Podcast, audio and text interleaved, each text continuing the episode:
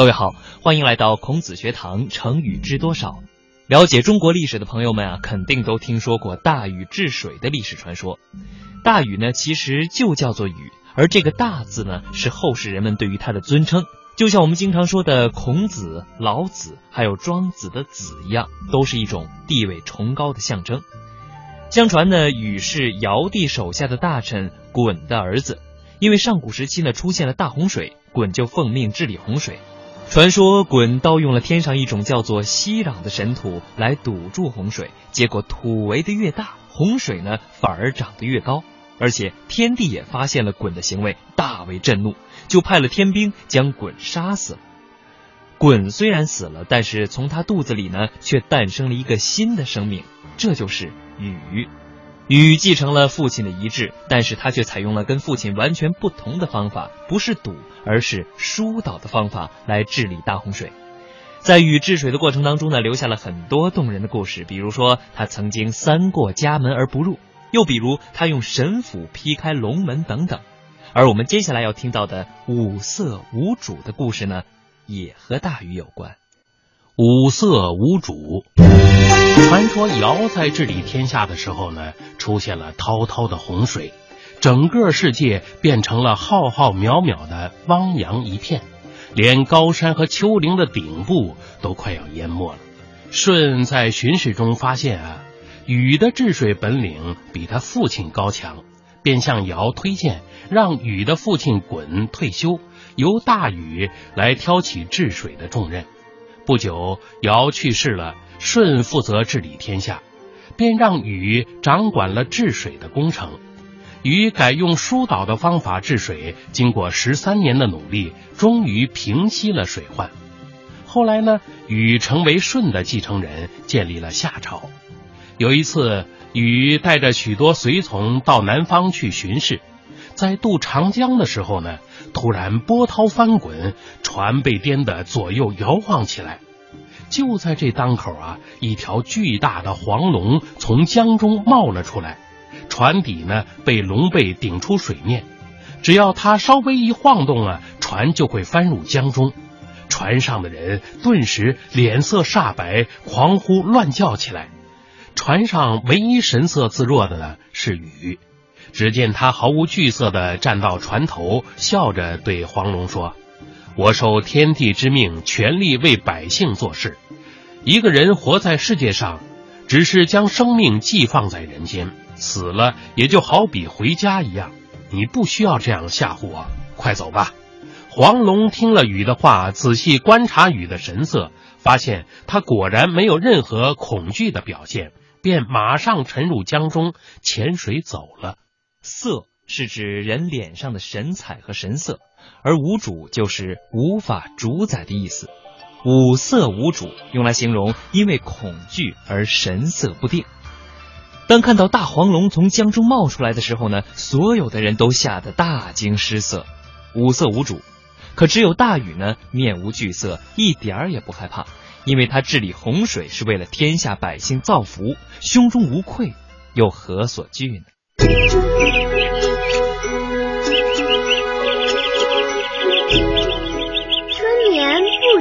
觉晓，处处闻啼鸟，夜来风雨声。成语知多少？成语知多少？让我们一起欢度快乐的成语时光。博士买驴，严氏家训的免学篇中啊，记载了一则博士买驴的笑话。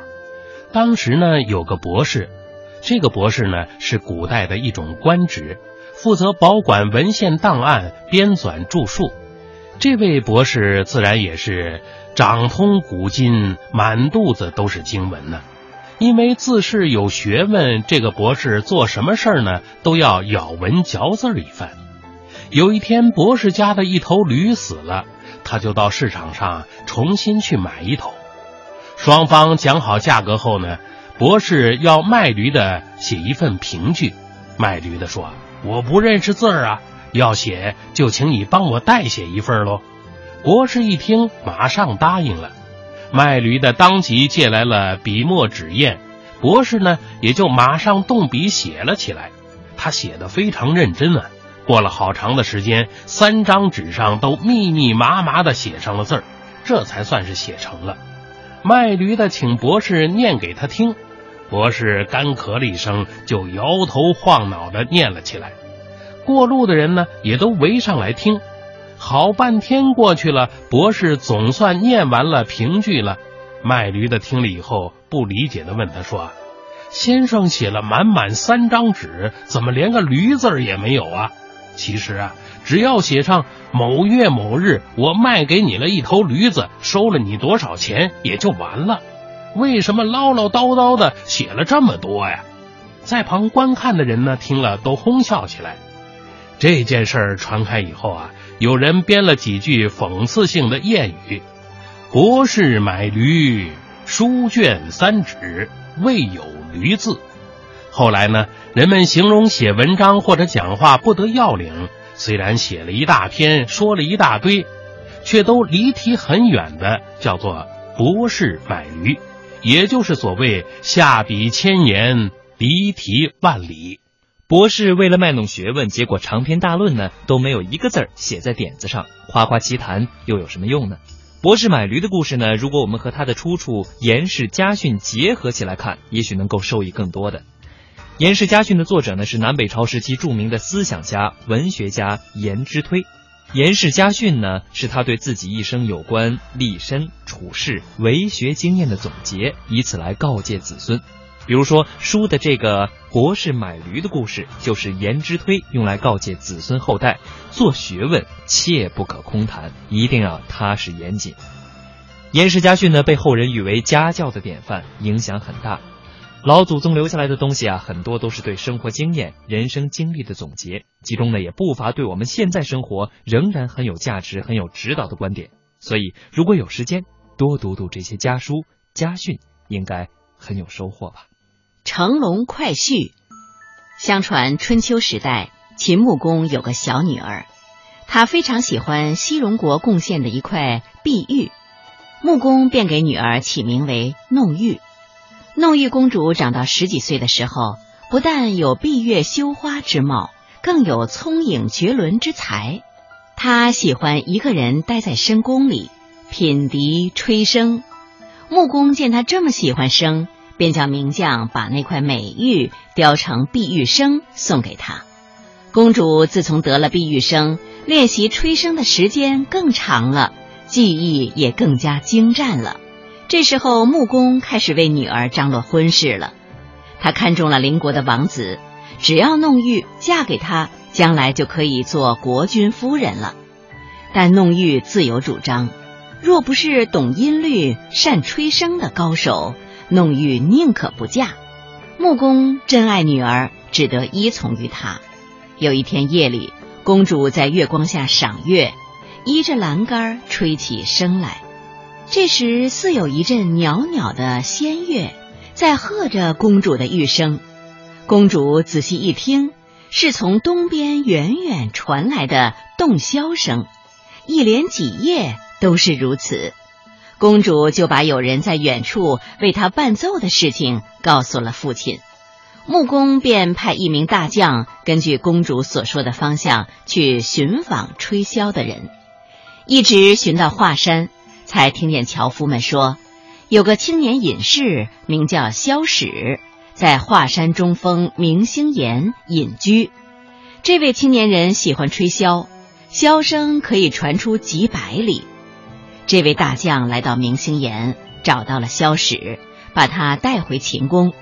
萧史来到秦宫，正好是中秋节。穆公见他举止潇洒，风度翩翩，心里十分高兴，马上请他吹箫。萧史取出玉箫，吹了起来。一曲还不曾吹完，殿上的金龙彩凤都好像在翩翩起舞。大家不约而同的齐声赞道：“真是仙乐，真是仙乐呀！”就这样，萧史和弄玉结成了夫妻。结婚以后，萧史就开始教弄玉吹箫学凤的名声。十来年过去了，弄玉公主吹出的箫声，就和真的凤凰的叫声一样，甚至把天上的凤凰也引下来了，停在他们的屋子上。于是秦穆公专门为他们建造了一座凤凰台，萧史和弄玉公主就住在那里，好几年都不食人间烟火。一天晚上，奏完笙箫之后，萧史对公主说：“我很怀念华山幽静的生活。”公主也说：“这宫廷生涯我从来就厌烦，和你一起去享受山野的清静。”我愿意。据说第二天，弄玉就带着玉笙乘上了彩凤，萧史带上玉箫，跨上了金龙，二人龙凤双飞，双双升空而去。有人看到了这一幕，便把萧史形容为乘龙快婿。中国人有句俗话说：“一个好女婿顶半个儿子。”我们在之前的节目当中曾经讲到过的成语“东床快婿”呢，也和“乘龙快婿”一样，都是人们对于女婿的一种爱称。弄玉和萧史两个人吹箫引凤，乘龙而去，在中国历史上呢，留下了一段龙凤呈祥的和美姻缘。后世的历代文人墨客是纷纷歌颂这段历史。唐代大诗人李白就在《凤台曲》当中写道：“常闻秦帝女，传来。”凤凰声，是日逢仙事，当时别有情。人吹彩箫去，天界绿云还。曲在身不返，空余弄玉鸣。月下老人。唐代有一位少年叫韦固，有一天他外出郊游，来到刺宋这个地方。当晚便在城南的一家旅店住下。晚上，韦固乘月散步，来到后花园，见一位老人背着锦囊，正在月下看书，忙上前施礼，问道：“老人家，您在看什么书啊？”老人笑道：“昏读也。”韦固想，婚读定是记载人间姻缘的书。又见那锦囊胀鼓，且发红光，便小心的问：“这锦囊里装了什么宝贝吗？”老人微笑道：“红绳子也。”韦固又问：“红绳子何用啊？”老人从囊中掏出一只红绳，当空一晃，只见一道红光在韦固的脚下绕了一圈然后朝北而去。老人告诉韦固：“这个红绳啊，是用来绑脚的。绑谁的脚呢？夫妻的脚。即便你们以前是仇敌，或者贫贱悬殊，或是天各一方，但是只要被这根红绳一绑住，就必定能和好，可灵验了。”韦固一听，那岂不是自己的婚事儿？早就已经天注定，于是赶紧上前问自己婚配何人。老人看了他一眼，回答说：“店北卖菜老欧之女也。”说完就不见了。第二天，韦固起早梳洗打扮一番，赶紧找到店北卖菜的老婆婆，特意上前去询问：“您家里可有待嫁的闺女？”话还没说完。就看到屋里走出来一个蓬头垢面、面黄肌瘦、相貌丑陋的三岁女孩，韦固心中一下子就羞愤交加，竟拔剑向女孩刺去。刚碰到女孩的眉心，女孩就惊叫起来，韦固只好弃剑而逃。十几年过去了，韦固已成为一名武将。娶了相州刺史王泰之女香娘为妻。洞房之夜，韦固揭开香娘的红头盖，见妻子貌美非凡，眉心还贴着一朵红纸剪的小花。问其缘故，听完香娘的叙说，才知道香娘就是当年卖菜老婆婆的女儿。韦固想起月下老人的话，如梦初醒。从此待香娘宠爱有加，两人琴瑟和谐，子孙满堂，白头偕老。从此以后，民间就把月下老人当成私婚之神来膜拜。月下老人是中国神话传说当中专管婚姻的神，又称为月老。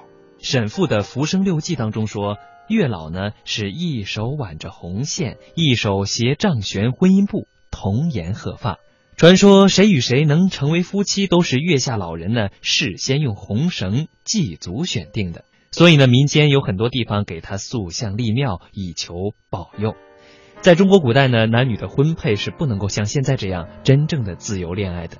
即便是像弄玉箫使那样郎有情妾有意，还是需要媒人才能够真正的促成一段姻缘的。而这个媒人呢，是指那些专门从中谋合，使两性之家结为儿女亲家的人。可以说啊，也就是人间的月老了。说到这儿呢，我还想到了中国文学作品当中一个鼎鼎有名的女月老，那就是《西厢记》当中的丫鬟红娘。因为红娘的牵线搭桥、献计献策，终于使得崔莺莺和张生呢有情人终成眷属。因为呢，月老和红娘都是美好姻缘的促成者，所以现在社会上一些从事婚姻介绍的人，或者偶然为青年男女牵线搭桥的人呢，男的都会称自己是月老，女的呢都会叫自己。红娘，千万买邻。南朝的梁武帝很重视有才干的人，有一位叫吕僧真的臣子呢，就很受他的赏识。有一次，吕僧真请求梁武帝让他回乡扫墓，梁武帝不但同意呢，而且任命他到老家当父母官，让他光耀一下门庭。吕僧真到任以后呢，不徇私情，秉公办事。因公会客的时候啊，连他的兄弟也只能在外堂，不准进入客厅。一些近亲以为有了吕僧真这样的靠山，可以不再做买卖，到州里来见他，以谋取一官半职。吕僧真呢，也非常耐心的说服他们，让他们回去继续做自己的小生意。吕僧真住宅的前面有一所他下属的官舍。平时出入的人很多，有人建议他呀，要那个下属到别处去办公，把官舍留下来住。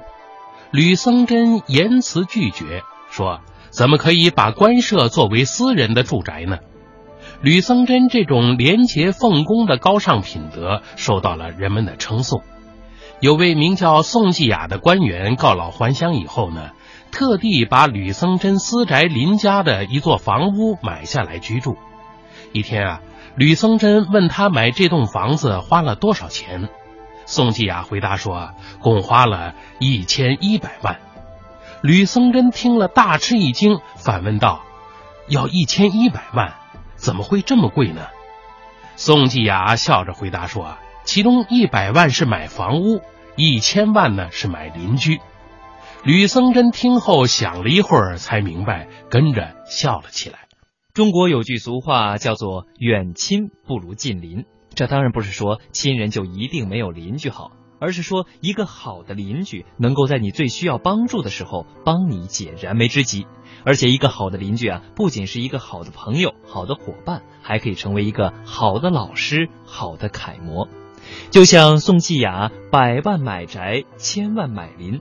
他真正想买的是吕僧真这样一个品行正直的好邻居。我就有一个朋友，曾经先后四次买房，但是都因为没有遇到一个好邻居，住了没多久就搬迁转让了。那到底什么样的邻居才算好邻居？找个好邻居真的那么难吗？其实呢，这个问题如果换个角度来想一想呢，可能更容易解决。那就是问问自己，我们自己是不是个好邻居呢？如果我们每一个人都乐于助人、和蔼可亲、宽容大度，那每一个人的邻居不都会是好邻居吗？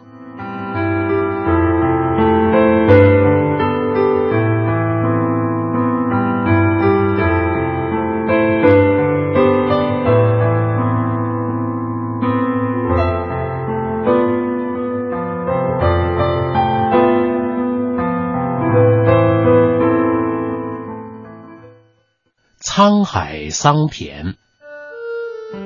从前呢，有两个仙人，一个叫王远，一个叫麻姑。一次啊，他们相约到另一个叫蔡京的朋友家去喝酒。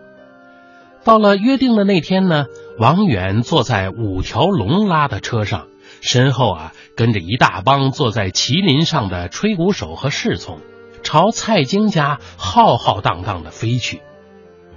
远远看去，王远戴着远游的帽子，挂着彩色的绶带，配着虎头形的剑带，真是很威风。等到王远一行降落在蔡京家的庭院里后呢，簇拥着他的那些人呢，就一下子全都消失了。然后大家就坐在那里等候麻姑的到来。王源等了好久，还不见麻姑到来，便朝空中招了招手，吩咐使者呢去请他。蔡京家人呢，谁也不知道麻姑是天上的哪位仙女，便翘首以待。过了一会儿啊，使者在空中向王元禀报说呀：“麻姑命我先向您致意。她说呀，已经有五百多年没有见到先生了。此刻他正奉命巡视蓬莱仙岛，稍待片刻呢，就会来和先生见面的。”王远微微点头，耐心的等着。没过多久，麻姑从天空中降落下来，他的随从人员呢，只及王远的一半。蔡京家的人这才见到啊，麻姑看上去就像一个人间十八九岁的姑娘，而且相当的漂亮。走近一看啊，麻姑蓄着长到腰间的秀发，衣服不知是什么料子制作的，上面绣着美丽的花纹，光彩耀目。麻姑和王远互相行过礼后，王远就吩咐开宴。席上的用具全是用金和玉制成的，珍贵而又精巧。里面盛放的菜肴呢，大多数是奇花异果，香气扑鼻。所有这些也是蔡京家的人从来没有见过的。席间，麻姑对王远说。自从得了道、接受天命以来呢，我已经亲眼见到东海三次变成桑田。刚才到蓬莱，又看到海水比前一时期浅了一半。难道它又要变成陆地了吗？王远叹息道：“是啊，圣人们都说大海的水在下降，不久呢，那里又将扬起尘土了。”宴饮完毕之后，王远和麻姑各自招来车驾，又升天而去了。在中国古代，人们相信在天上呢还有另外一个神仙居住的世界，在这个天界当中呢，时间要比人世间走得快，也就是人们经常说的“天上一日，地上一年”。神仙们呢，往往是非常的长寿，动辄就是几千岁、上万岁。所以他们也许能够看到大海变成桑田，桑田变成大海，但是对于人世间的人们来说，这也许就是几千年、上万年的事儿。沧海桑田就是指这种海洋变成陆地、陆地变成海洋的沧桑之变，往往用来比喻世事变化很大。现代社会的发展呢，也是日新月异。也许今天这儿还是一片平地，没几天呢，就已经是高楼林立了。也许昨天还是华尔街的金融巨子，今天就已经家底儿光光了。